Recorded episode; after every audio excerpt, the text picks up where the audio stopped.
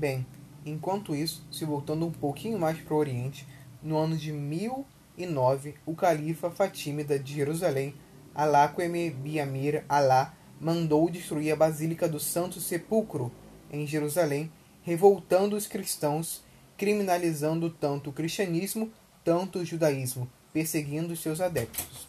Em 1095, o imperador bizantino pede ajuda ao Papa Urbano II para recuperar as terras bizantinas conquistadas pelos muçulmanos na região da Anatólia. Urbano vai mais longe e sonha com a reconquista da cidade sagrada de Jerusalém. Por um momento, os dois deixavam de lado a questão do cisma de 1054.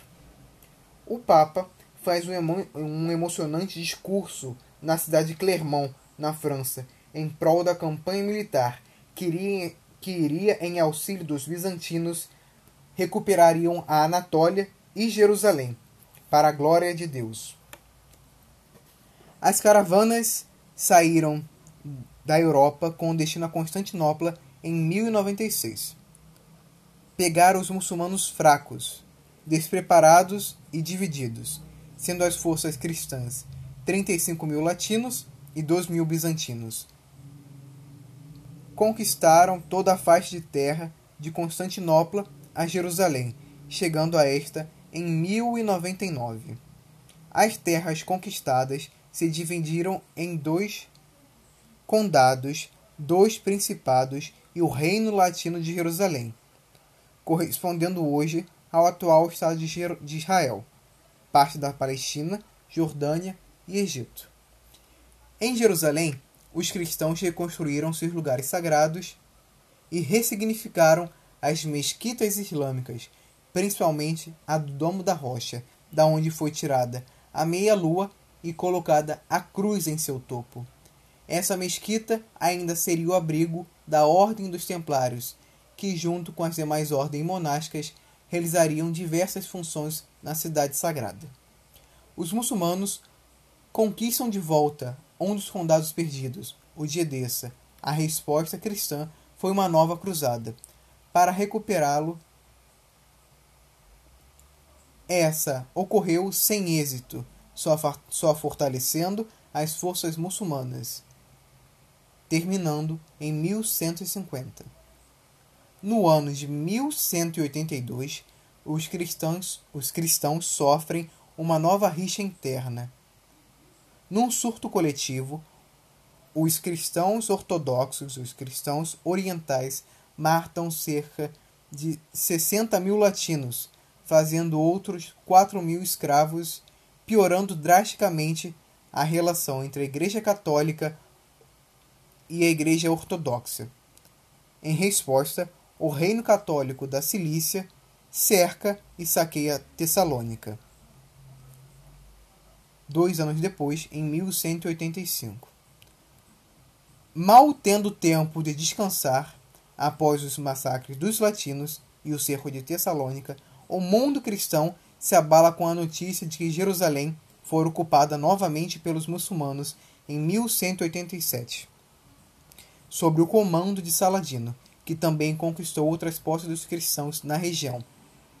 Saladino, agindo taticamente, permitiu que os cristãos voltassem a Jerusalém desde que pagassem impostos por isso. Em resposta, a Europa cristã lança uma nova cruzada em 1189, a Cruzada dos Reis, reconquistando Acre, Jaffa, hoje. Perdão. Reconquistando Acre e Jaffa, hoje Tel Aviv e o Chipre, não alcançando Jerusalém, porém conseguindo finalizar a batalha com um acordo de paz com Saladino e a manutenção das peregrinações cristãs à região. Novamente, em 1202, os cruzados tentam conquistar Jerusalém, dessa vez a partir do Egito, por mar. No meio da incursão, os objetivos mudam e os cruzados vão ao socorro do príncipe bizantino que fora destronado.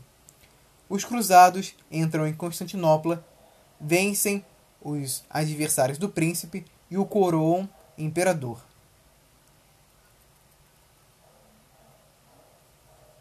O príncipe promete pagar por esse apoio dos cruzados, aumentando impostos. Porém, com isso, ele é morto pelos bizantinos. Novamente, os cruzados entram em, Jer em Constantinopla, dessa vez para recuperar o que eles achavam ser de direito pelo pagamento pelos serviços prestados ao príncipe, saqueando toda a cidade, pilhando-a, provocando também uma série de incêndios, alguns propositais, outros acidentais, que vão culminar na destruição da biblioteca de Constantinopla durante o saque. Uma observação interessante desse saque de Constantinopla será que os cruzados eles vão levar os imponentes cavalos de bronze da biblioteca para Veneza, para é, enfeitar, compor a basílica que estava sendo construída lá em Veneza, a Basílica de São Marcos, dispostos lá até hoje. Houve ainda uma quinta, uma sexta, uma sétima, uma oitava, uma nona, ufa, cruzada. Nenhuma delas conseguiram alcançar Jerusalém. As cruzadas chegaram ao fim com a queda da cidade cristã de São João de Acre, que até então era a cidade base dos cristãos na Palestina. Um dos maiores legados culturais deixados pelas cruzadas foi o conhecimento adquirido nesse intercâmbio entre cristãos e muçulmanos, ajudando a fundar as primeiras universidades na Europa.